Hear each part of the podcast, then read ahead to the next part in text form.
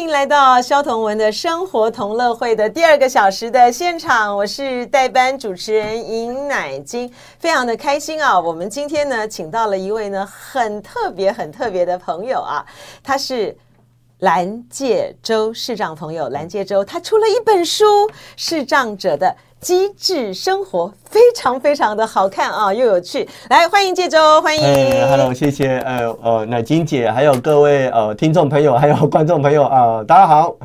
对，这个蓝介州呢，呃，真的很很特别哈。就是说，第一个视障朋友呢，能够写书，好，我觉得这个呢，真是要非常非常的感谢这个时报文化啊。然后呢，让我们可以看到呢，可以看到视障者的这个生活啊。哎，借周来跟大家聊一下啊。好，因为呢，呃，借周呢，他他不是天生的啊视障者啊，他是呃因为高度的这个近视哈，所以他到这个十六岁的时候呢，因为视网膜的严重剥离啊，所以呃两眼就这个全盲哈。跟我们谈一下，就说你你从出生的时候嗯就有两千度的近视啊？对，呃我算是先天性的高度近视哈。我记得我在国小一年级的时候啊，那时候黑板看不太到。后来，呃，我跟我爸爸妈妈说，哎，我上课看不到黑板，看不到黑板。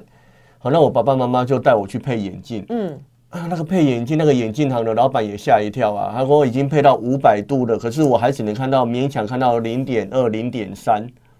那是几年级？呃，国小一年级的时候。才一年级。对，所以那个就勉强戴了五百度的近视眼镜，然后坐在最中教室的最第一排，然后中间的位置。嗯。好，那我的才勉强看得到黑板。好，那我视力也慢慢的衰退。嗯，在我小学四年级的时候呢，我的左眼呢、啊、就高度近视，就视网膜剥离了，就看不到了。哦、我的左眼就看不到了。哦哦、那时候我已经大概戴了快呃八百度的近视眼镜，嗯、可是还是勉强只能看到零点三、零点四。嗯。好，那我在我的右眼呢，是我十六岁的时候，嗯，好，我十六岁的时候，那时候已经哦退化到一千八百度了，嗯嗯，对，后来也是啊，因为视网膜剥离，嗯，然后开了三次刀，后来就失败，嗯、对。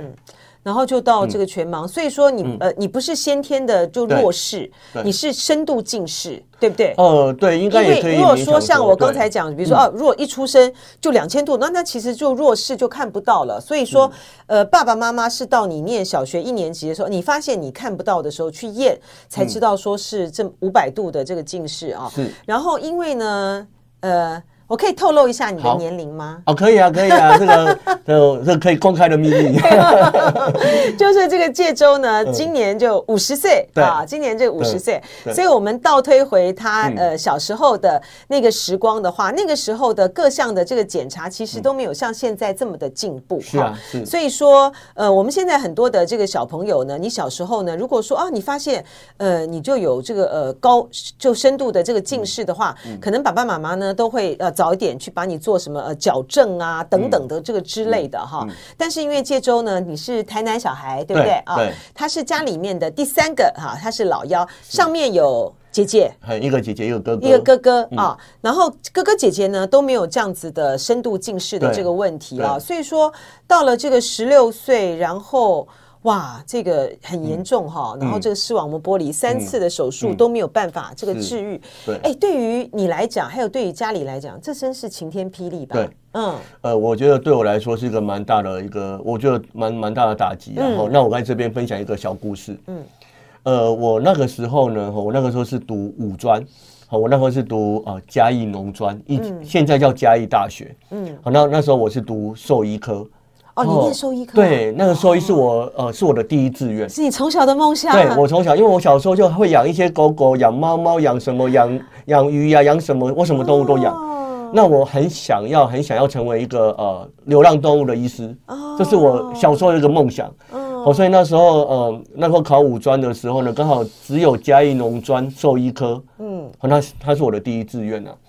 后来我在读一年级下学期，眼睛吼就看不到之后，其实对我来讲最大的打击是我这个人生的梦想就没办法再实现了。嗯，好，再实现了哈。然后，呃，而且啊，因为那时候还蛮退缩的，也蛮封闭的，也蛮自卑的。嗯，我还记得哦，那时候我们班同学啊，都还会特别关心我，有的会打电话问我啊，哎，呃，那个介周啊，你怎么突然就人就不见了？怎么突然就休学了？我还要骗他们说啊，因为我对兽医没有兴趣。哦，就不敢讲，不敢讲，我不敢说我眼睛看不到。嗯，我还要用一个冠冕堂皇的理由说啊，我想要重考，然后我想要读高中呢，我想要干嘛呢？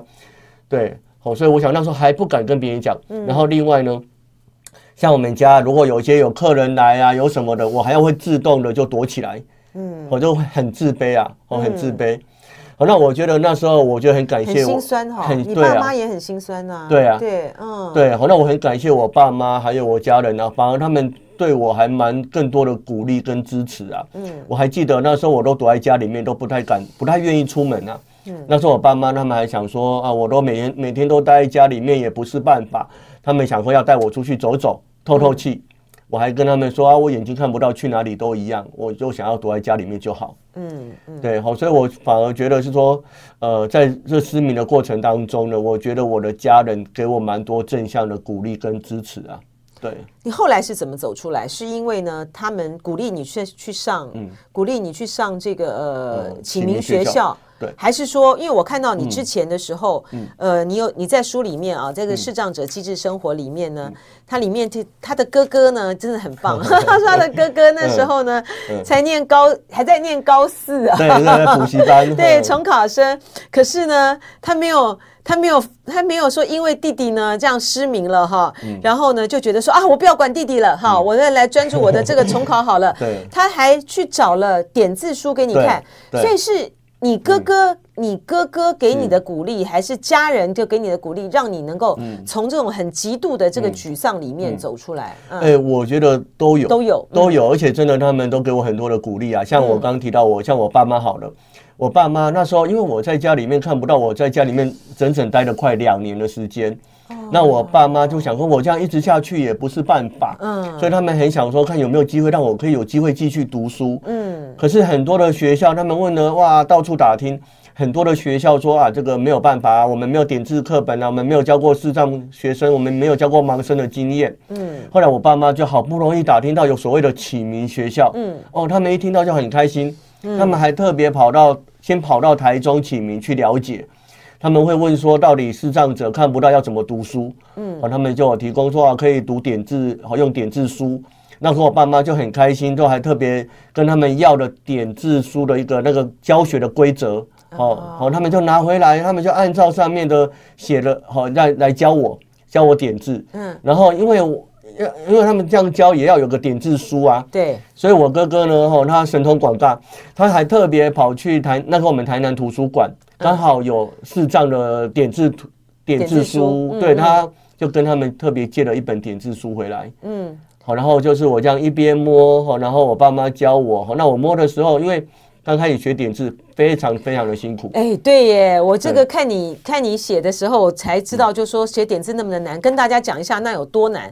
我们这样子摸着那个符号，比旁边比如说。一点凸点下来，那难难在什么地方？嗯，就是我们的，你看第一个那个点字都点点都很小，对，很像青春痘，比青春痘还小，对，比青春痘还小，没有错，而且我们的触觉并没有被充分的开发，对，所以刚开始我在摸点字的时候，摸起来都一团一团的，我根本摸不太出来那个点点呐。嗯，我那时候在学的时候，哇，我记得我曾经摸，我只是摸一行而已哦，嗯，我摸了快花了快三十分钟，我还摸不太出来。那那时候我还一边摸一边生气，为什么生气？我气说吼，到底是谁发明点字？这个盲人看不到已经很可怜了，然后你还发明那种这么小的点点，很像青春痘的东西，哦，那完全在考验视障朋友的那个触觉啊！哦，所以我觉得那个点字最难的就是那个要摸堵的。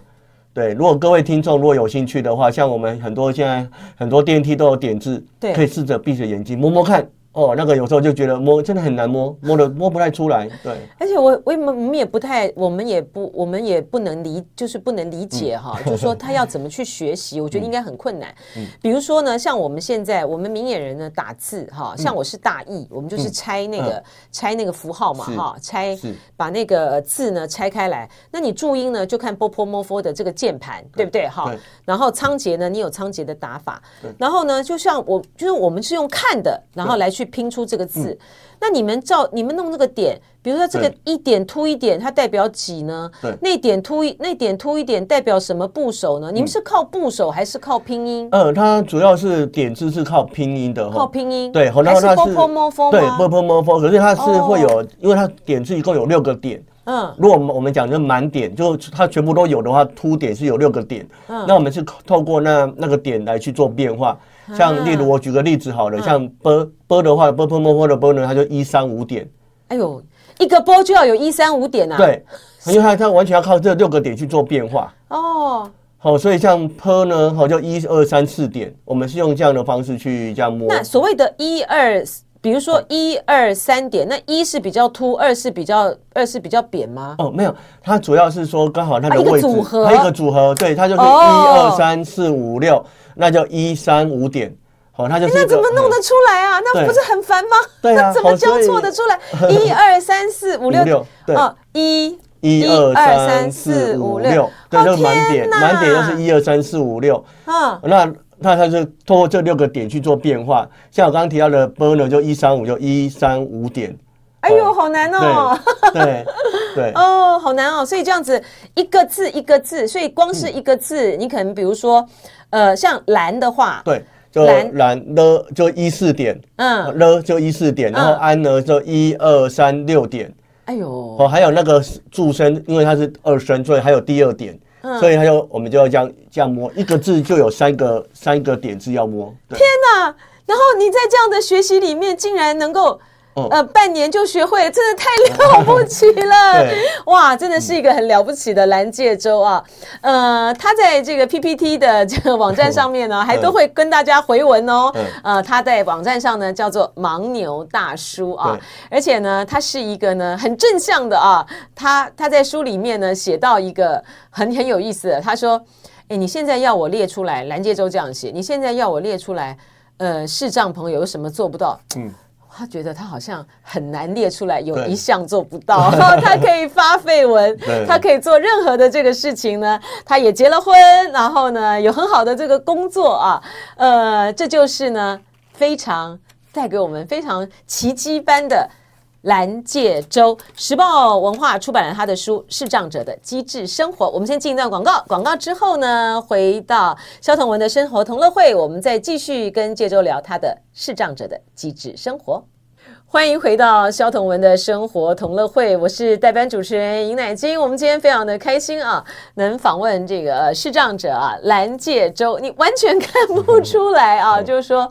除了他现在呢，因为他戴着墨镜哈，然后我们知道呢，他是视障朋友之外，呃，如果说这个介洲呢，平常的时候呢，呃，大家在网络上面呢，在 PTT 的这个网站上面呢，跟这个介洲相遇，要不是呢，因为他大他的外号就叫做呃盲牛大叔，否则可能很多朋友呢都会很惊讶说，哇，他怎么这么会回文呢？会在这个网络这生活里面跟大家过的几乎就是。就是一样的这个生活啊，呃，这周呢，在他这本《视障者的机智生活》里面呢，透露了很多这个盲人生活。呃，生活的上面的一些细节啊，而且呢，也回答了我们很多的这个问题啊。我们的一一的呢，今天呢很开心啊，请到这个介周呢，在我们的呃节目里面呢，就是当面的啊，来回答所有的这个听众朋友呢，跟这个观众朋友啊。哎，介洲，那你刚才就提到，就是说，因为十六岁哈，十六岁才这个全盲啊，其实跟呃天生的这个视障朋友不一样哈，因为他等于是人生。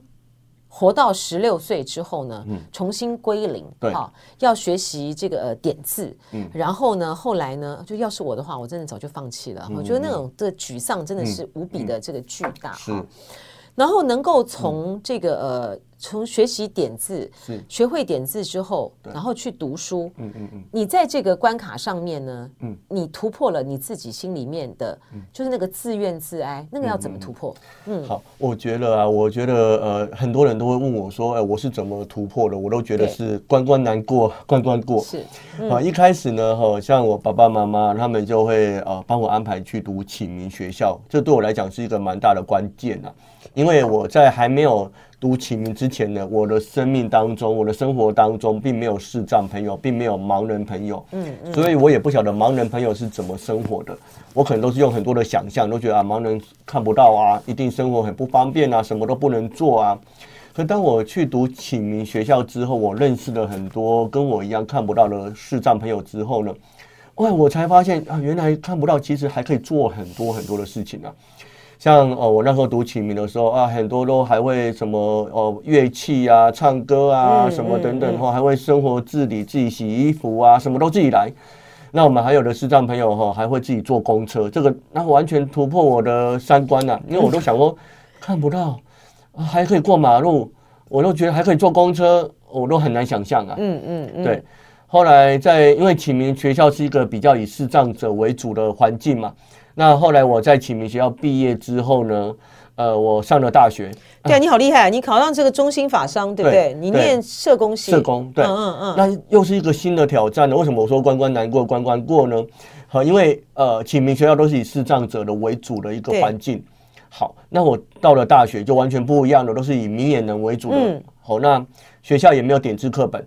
好，那学校也没有什么，老师也不会点字。嗯，好，所以呢，在那边完全就开始要去呃寻求很多的协助啊。嗯，好，包括可能会要呃，那我我那时候还印象还蛮深刻，我还记得哈，那时候没有点字课本哈，所以我那时候都是请同学录音，对，录音，嗯，好，把教科书录给我听啊。好，我们通过这样的方式，好，那我还记得哦，那时候啊，我还要写报告。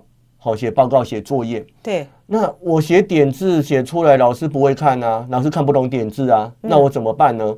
我还要请同学帮我誊写。哦，哦，就是我要念一句，他帮我誊写一句啊。嗯，所以通过这样的方式去慢慢的哦，就是更就是说呃一个难关，一个挑战又突破。像我刚刚前面提到了，你不能够用那个吗？嗯、你不能够用那个盲用电脑。不是，那那时候那时候那时候还没有盲，那时候还没有盲用电脑。我知道，我说你不能够说用跟老师，比如说考试或者什么的话，用用口试来来代替吗？不能哈。也看老师，有的老因为那时候考试就是有的老师说可以用口试，有的是不行哦，要看每一个老师的习惯。所以就要靠同学的帮忙哈。对，嗯，对，嗯嗯。好，那我那时候不是刚前面提到了，我以前在读启明的时候，我都从来没有想过视障者可以过马路啊，我可以坐公车。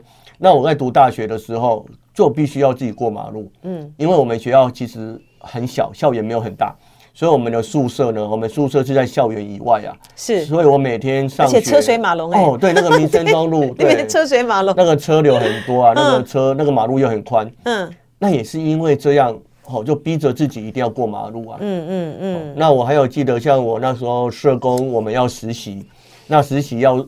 要坐公车啊，要坐车去机构啊。嗯，好，那那时候呢，也因为这样，也强迫自己必须要学会坐公车。嗯，好，所以我觉得我的人生的历程里面呢，一关一关，就是有点就是一关突破了，呃，突破了一个关卡，然后又新的关卡，那一步一步这样慢慢往往前呐。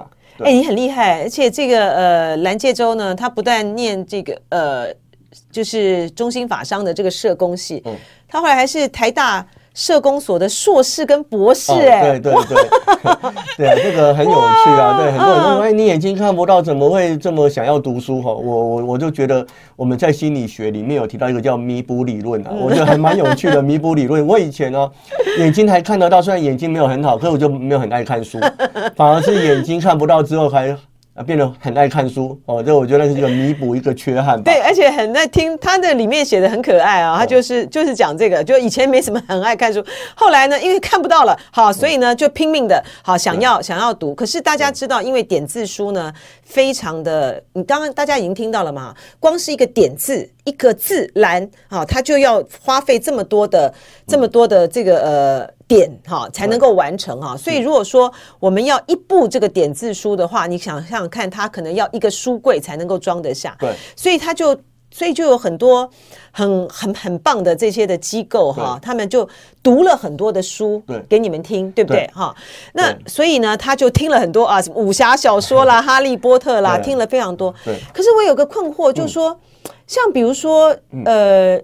很多理论的书，像你考这个硕士班、博士班，对，然后你在念博士班的时候，有很多理论的书，你怎么办？好，我觉得啊，就是因为有盲用电脑，改变了我们的，后来才大大改变了，是不是？对，我我记得我在我大二的时候才有盲用电脑，嗯，那大大的改变视障者对于资讯的取得，嗯，还有包括像有又有网际网路了，嗯，我常跟人家开玩笑，我就说如果没有。没有盲用电脑，没有网际网路，我一定不会去读什么研究所，对自己找麻烦，自己自己找麻烦。嗯，所以这个呃，这个介州他有讲，哎，就对我们一般人来讲哈，呃，我们是阳光、空气、水嘛。哈，你说对于视障朋友来讲的，你们的三宝是什么？呃，我们的三宝呢，哈，第一个就是要有盲用电脑，然后或是智慧型手机，然后第二个呢，就是要有网路啊。嗯。好，那第三宝呢，就是我们有我们的白手杖啊。嗯嗯，对。所以这三个非常的重要。对，对不对？只要有这三个，你就可以应付绝大多数的问题，对对对不对？对。呃，那呃，就说，但是呢，在生活上面呢，它依然还是会有一些呃不方便的这个地方哈。比如说，这个介绍在书里面呢写到一段，真的也蛮蛮可爱的啦哈。他就说他有一天走走走走走，砰！哎哎，就是碰触到一个障碍物，大一个大大的一个障碍物，跟大家描写一下那个是什么东西？好。那个很有趣，诉说一下。对，那个过程是因为刚好我大学毕业之后啊，好，那因为我有学盲用电脑，好，那刚好有一个视障朋友，他说他想要请我去教他盲用电脑，我说没问题啊。那我就问他说，你们家怎么走？他就告诉我哦，又下公车，然后怎么样怎么样，哦，走人行道，然后在哪个巷子左转。嗯，先有个心理地图了。好，那我就那一天呢，我就按照他所描述的方式这样走走走。走到一个骑楼，奇怪，哎，就刚刚那个乃金姐说的，撞到一个很大的一个木箱啊，嗯，我就觉得很奇怪。你正撞上去吗？我就用手杖，手杖，扣扣扣，敲到，OK，还好，敲到，然后因为它刚好，因为它我要往左也不对，往右也不对，因为刚好那木箱很很大，把我的路给挡住了。我那我就开始摸，这到底是什么障碍物啊？会好奇嘛？哎，摸一摸，很奇怪，怎么会有个东西在这边？我跟你摸的时候呢，很光滑是不是？很光滑。好，然后那个突然里面的老板突然跑出来啊，好，他用台语说：“哎，我说卖阿北崩，好，不要乱摸了，好，卖阿北崩。”我就很好奇，就问说：“哎，陶哥呀，借问然后老板借问一下哈，请问这个是什么东西啊？哈，你说其实那个是棺材啊，吼，他就是棺材，我吓了一跳。哎，怎么会棺材会放在那个台北的街头啊？好，然后而且骑楼，我就问他说：“哎，那？”棺材，请问里面有装人吗？来，这有堆了吗？有没啦？这人是专心的，哈，是全新的，要送出去的啦。我就觉得哇，我就吓了一跳，怎么会在台北街头会撞到棺材啊？后来我就之后我就回去到我那个朋友家，我就跟他说我在路上撞到棺材耶。他说那个没什么大惊小怪，他说因为你刚好那个路呢，刚好是在那个第一殡仪馆民权东路的正对面啊，那边刚好很多葬仪社啊。哦，还还好，而且他真的里面没有装人，不然我真的会吓死。里面的人也会被我吓死。对，所以说这个就这就引发了一个问题啊，我也很好奇啊，就是因为、嗯、呃，我我有讲过好几次哈，我家呢就在。呃，以前的这个启明学校，现在是启明图书馆的旁边啊，所以我小时候，我是小学六年级的时候呢，搬到敦化北路那个地方，嗯，所以我其实从小呢就看到很多的呃呃视障朋友呢，在我们的这周边的这个活活动哈，然后呢，老师呢都非常的有爱心啊哈，然后就带着这个朋友去熟悉那边边的环境，然后那个商店超商店呢，他也会有这样子的一个习惯，就是他碰到这个视障朋友进来的时候。他们会用数的，数钞票，啊，给 给你们知道，对对对，就哎，这是一百是多少钱？哎，啊，现在嘞？哦，现在啊，现在不是都有很多悠游卡什么什么这些？对，如果是像我们有时候会用悠游卡啦，然后有的是用 Line Pay 啊，我们也可以用 Line Pay 哦，也可以哦，也可以，没有问题哦，对，没有问题。哦，那当然有的还是会用一些钞票啦、硬币啊等等。那我的我的习惯是这样。我会哈，我会把那个一百、五百跟一千哈，因为它大小不一样，嗯嗯，啊大小不一样，所以我会分开放啊，嗯，我的皮夹就会有很多层，嗯，这样才不会拿错。是，然后那你像比如说用 Line Pay 啊绑定这个东西的话，就你们的操作是，因为你只要有智慧型手机或什么的操作都很方便，对。不对？对，这完全就是一个诚实和童叟无欺的要要要彼此信任，对，对，是这样子，对不对？好，然后好，然后再还有一个就是我们要回到，就是像比如说你会撞到，你会撞到那个棺材嘛，哈。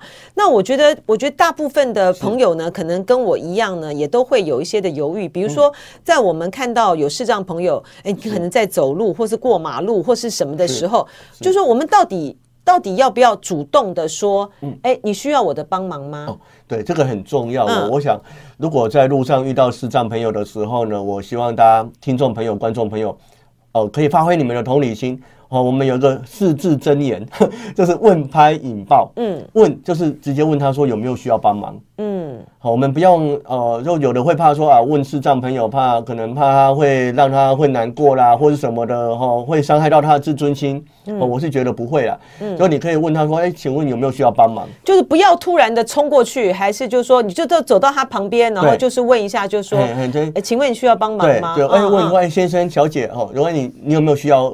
帮忙，嗯，好，那如果我们说我们有需要，就真的有需要，嗯，如果说哎我们不需要，好，我们可以自己来，就真的自己来，嗯，好，我之前也有遇过了，我跟他说啊，哎，没关系，这边我很熟，好，我自己来，哦，那还是很不放心的，真的吗？你确定可以吗？什么的。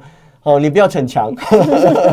哦，那原则上就我们如果真的可以，我们就会真的可以。OK，对，好。然后你就说问拍引爆，拍就是说我轻拍我们的手臂啊，就比如说我现在我现在的这个右手就轻拍你就对啊。对，那我知道你的位置在哪里。OK，那我们就可以顺势的去搭你们的肩膀啊，或是搭你们的手肘。嗯，然后我们就可以引导了哈。例如啊，我要去捷运站，可以请你带我过去吗？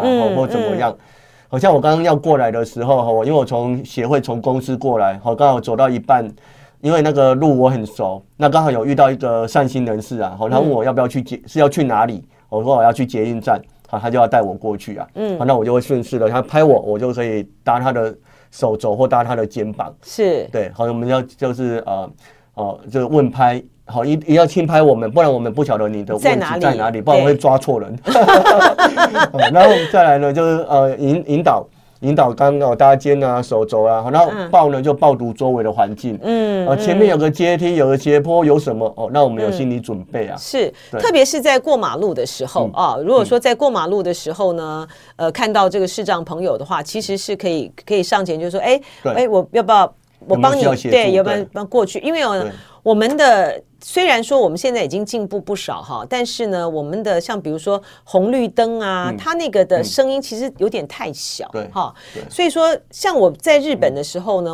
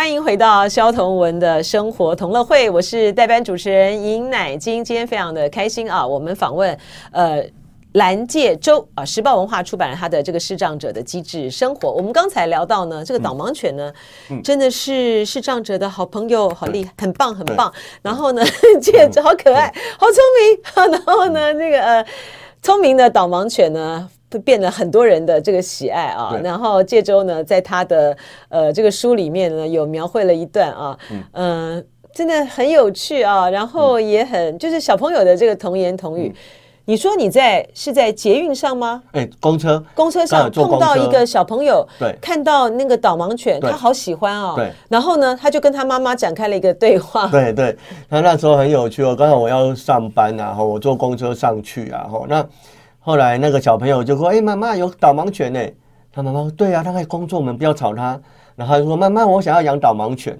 那小那个妈妈就说啊，哎，那个你还年纪还很小，你不能养。那他们小朋友就说，好，那我以后年纪大的时候，我要养导盲犬。然后妈妈就说，哦，那个导盲犬是要帮助盲人的，嗯，好，你不能养。然后就跟他妈妈说：“那我以后要变成盲人，我就可以养导盲犬了。”反正我第一次遇到说有这么想要当视障朋友的，就妈妈听了，其实应该也是个五味杂陈吧，三条线吧，对，就是很可爱了哈。就是你就知道，就是说，呃，导盲犬呢，真的是，嗯嗯，人见人爱哈，很聪明，而且呢，也因为这个导盲犬呢。呃，让这个蓝介洲呢 结下了他的姻缘。对，你跟你太太也是，嗯，也是因为导盲犬。对，哦，所以导盲犬是你们媒人。对，所以我说我们导盲犬是我的小媒婆啊。哦，是怎么样认识的？哦，主要是因为啊，哈，就是说我跟我呃太太哈，我们这之间有一个共同的朋友啊。嗯。好，那因为我太太她很喜欢大型犬，她家里面也有养狗狗，可是因为家里面的环境都只能养中小型犬啊。嗯。她想要。很想要有一个大型犬，像什么拉布拉多啊、黄金猎犬啊。后来刚好我们那个共同朋友知道说，呃，我有导盲犬，然后我有礼拜六、礼拜天也想要让带狗狗可以去散步，不要说每次狗狗都是工作，他也想要能够让它有休闲、有娱乐啊。嗯。所以那时候我那个共同朋友呢，吼就问我女问我太太说，哎，你礼拜六、礼拜天有没有空？要不要当志工？然后带着视障朋友，然后他导盲犬，你可以带着他这样遛一遛。哦，遛一遛，然后可以带它去狗狗运动公园，让他们跑一跑，让狗狗跑一跑。嗯，好，那我那个我我太太就说好啊，很开心啊。她因为她就很想要有一个大型犬。好，那之后呢，就我太太就会跟我约礼拜六、礼拜天，她就会带着我。当时的当时的朋友还没有到女朋友阶段，对对，那她是女朋友啊。好，然后她就是会带着，好像她本来的用意是要带我们家的狗狗去散步，遛一遛。哦。啊，那既然因为我们导盲犬跟我们视障朋友是要一起的啊，嗯，他不能 带遛你，对他不能带他而不带我啊，所以他就只好勉为其难了。好，勉为其难就是遛狗兼遛人。你，我是 我是被他顺便的哈。好，所以我们就这样。好，那当然了，他既然遛狗遛人，那也也要跟我稍微聊一下话吧，不能说都不理我。虽然他的重点只放在焦点放在狗身上。哦，那我就类似像一个小小的拖油瓶，都跟着走一样。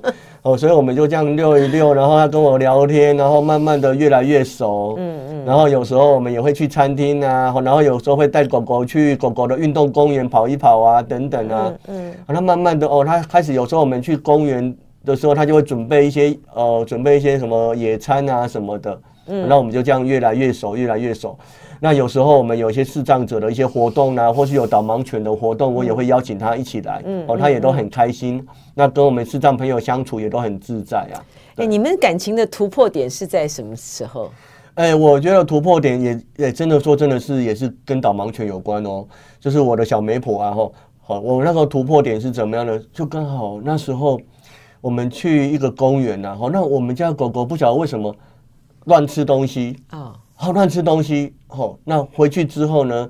呃，我啊那时候还是女朋友，吼，他就送我们回去之后，他就回家了。嗯，哎，结果啊，我们家狗狗半夜在那边吐啊，嗯，我就很担心，很紧张。嗯，好，那我那个他那个我那个那个女朋友，好，我太太，她也很紧张。嗯，她马上就说啊，那隔天好，隔天刚好那时候是休假。嗯，她说她要带带狗狗去看病啊，嗯，好看医生。那也就是因为这样哦，哎，她发现哎，真的。我们很需要有人，很需要有人照顾。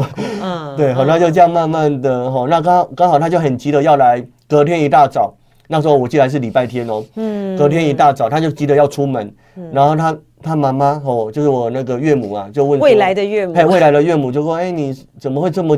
以前礼拜天都睡很晚，怎么今天那么早起？好，然后就急着要出门，你们是要你是要去哪里啊？嗯嗯。好，然后就问一问哦，然后他我岳母就说，你们是不是已经在一起了？哦，对，我就这样。所以我想也是，我我想也是很谢谢我的导盲犬啊，这个扮演这个苦肉计啊。就是你太太也很了，你太太也很了不起啊。那、嗯，这个呃，介州的这个太太呢，他们相识的时候呢，她是在科技公司担任采购嘛啊，对，对，然后呃，大后来呢，两个人呢这样子开始交往，嗯、这个岳父岳母也都接受了啊。对。对对我，我觉得我的，对我觉得我太太，呃，真的，她，我觉得她的态度蛮正向的，嗯嗯，像她很主动的跟她的亲朋好友哦介绍，反而是我自己很害怕。我记得她第一次说哦，要我要邀我去跟她的朋友吃饭见面，我那时候还很害怕，对我很哦好，然后第二个呢？那时候呢，哈，他也跟跟跟跟他爸爸妈妈说，哈啊，虽然我眼睛看不到，可是我都自己一个人住哦，我都可以自己来哦，什么的都很厉害哦。嗯，对，他也很邀请，哦，他邀请我跟他爸爸妈妈见面啊，好去他家吃饭。嗯，我印象很深刻。去他家吃完饭之后啊，寒暄完之后呢，我太太就说，哎，你要不要去洗碗？他问我要不要去洗碗呢？嗯嗯嗯。哦，因为我在家里面都自己来呀。嗯，我那时候我就愣了一下。好，然后那个我岳父说，啊，一起他他是客人啊，然后眼睛又不方便，不要吧。嗯，然后我太太就说没有啊，他很厉害，他都可以自己洗碗。然后他就带我去厨房，嗯，我就告诉我说，哦，洗碗巾放这里，然后菜瓜布放这里，好，那这个碗都在这边，好，那就交给你了。那他就就离开了，他就跑回客厅跟跟跟他家里面聊天，然后我就在那边洗碗。好，那我觉得也很谢谢他了，因为他就一直不断的做球给我。对你这呃，这周的这个书《视障者的机智生活》，其实他也可以，他太太也可以出 出一本书，呃，明眼人哈，明眼人与视障朋友的这个婚姻路呢，他也是在过一个机智生活。嗯、你们这个结婚的那一天的时候，你岳父有没有？你岳父有没有一个很郑重的、很郑重的把女儿托付给你呀、啊？他他到最后，你们真的要成婚的时候，他有对你说什么？嗯，哦，那。他也跟我，我岳父跟我说，我女儿就交给你的哈，好好的，因为我因为我太太个性有时候也比较比较固执吧，嗯，好像有时候对说岳父岳母，他说我，我，对，他就说啊，我女儿就交给你，哦，那我感觉我女儿比较听你的话，比较不听我的话，真是一个好太太啊，对，然后呃，在。在这个介州的这本蓝介洲这本视障者的机智生活里面啊，他也谈了一些的这个问题哈，我都会觉得哎，真的的确是哎，非常的这个好奇，因为呢，他这个他这本书的写作的方式呢，他就是就像像 PTT 的问卦的方式啊，呃，问问题的呢是个小鲁哈哈，他会问这个哎，到底是这样哎，我如果是我这个深度近视啊，视网膜剥离，从我可能会失明开始讲起啊，然后呢，回答很多问题，哎，为什么这个视障者？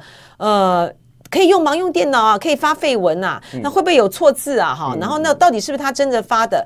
然后呢，该怎么做？然后会不会做梦？哎，我发现这个会不会做梦这件事情，嗯，还很多人很好奇吧？对，那你们做你们做的梦，第一个你们会做梦，然后做的梦是什么样的梦？好，嗯，这个就很有趣哦。如果像以先天全盲的朋友来说的话，他们。一生下来就没有视觉的概念，嗯，就像那个萧煌奇老师唱的歌，哦，你是我的眼，你说的黑是什么黑啊什么的，就对一个先天全盲的朋友来讲，他是没有视觉的概念，没有视觉的经验，没有视觉的记忆啊，嗯，所以他们的梦里面呢，哈，梦其实就是一个潜意识的一个一个反应啊，那所以在梦里面呢，他们因为他们在他们的意识里面并没有视觉这个东西啊，所以在他们的梦里面呢，也不会有影像。嗯，也不会有视觉。嗯，那各位一定会很好奇啊。那先天全盲朋友的梦是什么？就是声音，就是味道，就是触觉等等。嗯，就是嗯。好，那像我后天失明，我十六岁呃才看不到，所以我常跟人家开玩笑啦，该看的都看过了，好，那不该看的也偷看过了。好，所以我的梦里面呢，我就有视觉的概念。嗯，哦，那虽然我失明已经超过三十年了。可是我的梦里面还是有很多的影像，很多视觉影像。那我的梦就很特别喽。像我曾经做过一个梦，我在梦里面是看得到的，可是呢，我在里面的角色是一个盲人的角色。嗯，我记得我有一天那个梦里面，我要去学校上课，可是我找不到我的手杖。嗯，我在梦里面是看得到的，我找不到我的手杖，结果我连走路都不太敢走路啊。嗯嗯嗯。好，结果我可能是因为三十年都是盲人，所以我已经内化了。嗯，那还有呢，我有做一些梦呢，像我们常跟人家说哈，有些有些人呢哈，像我们讲哦，现在呃最呃像什么名模林志玲，嗯，呃日有所思夜有所梦。那在我十六岁看不到之前，我还没有林志玲还没有出道，是，所以我没有看过林志玲。那日有所思，夜有所梦啊！我刚好有一天梦到林志玲，那我问乃金姐，我如果梦到林志玲，请问她在我梦里面有影像吗？有影像，有影像。好，嗯，那请问，那她的影像跟实际的林志玲有一样吗？不会一样啊，对，嗯呃，没有错。但是你的那个影像应该就是你十六岁之前的时候，对于所谓的美女的那种感觉吧？对不对？没有错，就是一个投射。人家说啊，林志玲长头发，我就会去想象她是长头发，对不对？长头发，对，好像听她的声音哦，娃娃娃音，对，那我就会去想象到底那个模美女应该是长什么样。所以，呃，林志玲呢，在我的梦里面呢，就是我投射的影像，她还是有影像，可是是我心里面投射的。她那个有一个，你那个有一个对对照嘛？比如说哦，可能对于像我这个年纪的人，我会觉得 啊，就是玛丽莲梦露。我那 时候啊，你那时候投射的是，我那投射是因为我那时候很喜欢一个一个一个艺人呐、啊，那个傅娟。哦。我那时候看过她的电视，我很喜欢，我觉得她很漂亮。嗯。好，因为那时候我十六岁啊，那时候呃，刚那时候刚失明，那还没有失明前哈，那时候也偷偷喜欢一个。隔壁班的女生 长得很像傅娟，哦，所以我的梦里面呢，我就认为傅娟就是她也是个美女，所以我就会以以傅娟为一个一个样板，然后去投射。对对。山雨把这一段呢剪下来呢，传给这个 傅娟听啊。对。这个傅娟呢，永远都是蓝介洲心目中的女神。对啊。对啊。这实在是很很很有意思的这个故事啊！而且呢，在介洲的这个书里面呢。他前面呢，一开始的时候呢，写到他刚刚这个失明的时候啊，家里面呢，呃，总是会嗯，会求神问卜嘛，哈，对，然后有一些呢，会呃，号称呢可以看到前世今生的啊，对，呃，一些高人啊，哈，就说啊，好像前辈子啊，什么有什么冤亲债主之类的哈。其实我看到那个部分的时候呢，看到这个介州的回应的时候，其实心里面呢是很。